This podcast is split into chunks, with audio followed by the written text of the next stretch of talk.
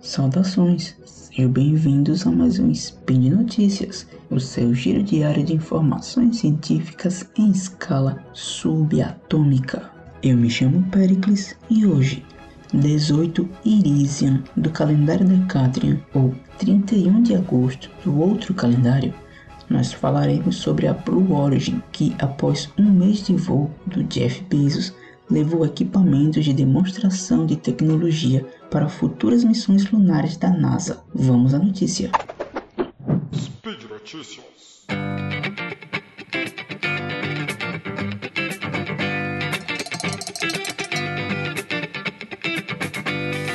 A Blue Origin lançou seu foguete reutilizável New Shepard do oeste do Texas em um voo suborbital na quinta-feira, na primeira missão da empresa desde que o fundador Jeff Bezos e três companheiros de tripulação subiram a uma altitude de 66 milhas no mês passado, mas essa missão não transportava pessoas. Em vez disso, o Shepard de estágio único lançado voou com um conjunto de cargas úteis de pesquisa incluindo algumas para a NASA.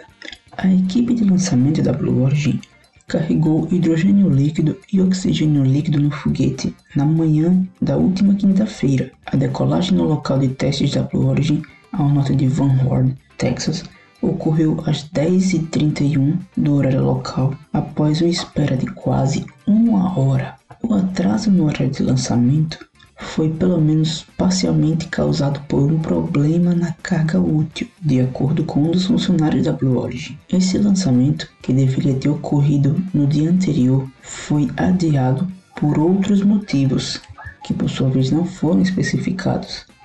Uma cápsula da tripulação, sem nenhum passageiro, foi montada no topo do foguete para o voo ao espaço. Depois de disparar por mais de dois minutos, o motor principal desligou e a cápsula da tripulação se separou do New Shepard após atingir uma velocidade máxima de 3.586 km por hora. A cápsula atingiu a costa a uma altitude de mais de 105,6 km, acima da fronteira do espaço reconhecida internacionalmente, antes de cair de volta à Terra.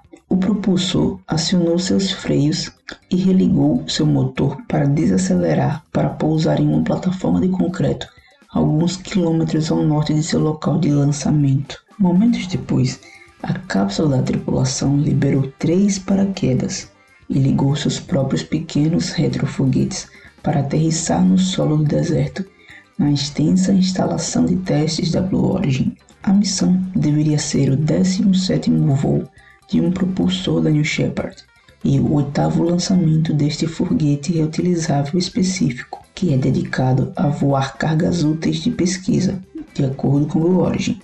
A empresa possui um segundo foguete em seu estoque para lançamentos humanos. Esse veículo foi usado para lançar o fundador da empresa, Jeff Bezos, seu irmão Mark, a pioneira da aviação Wally Funk e o adolescente holandês Oliver Damon em um voo suborbital para o espaço em 20 de julho.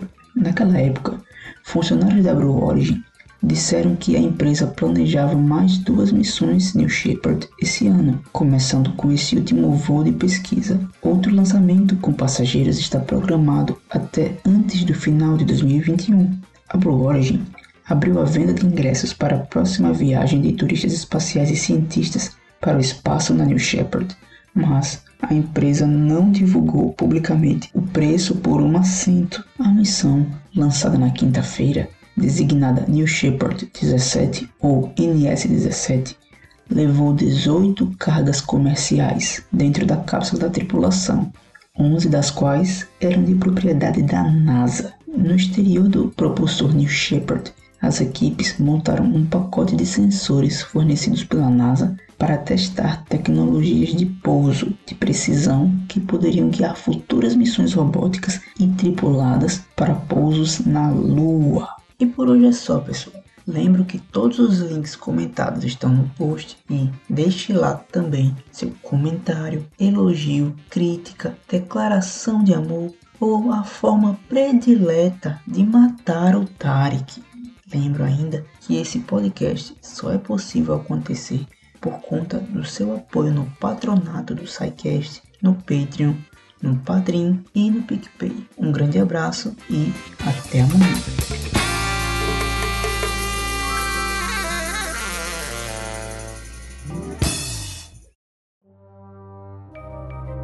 Este programa foi produzido por Mentes Deviantes. deviante.com.br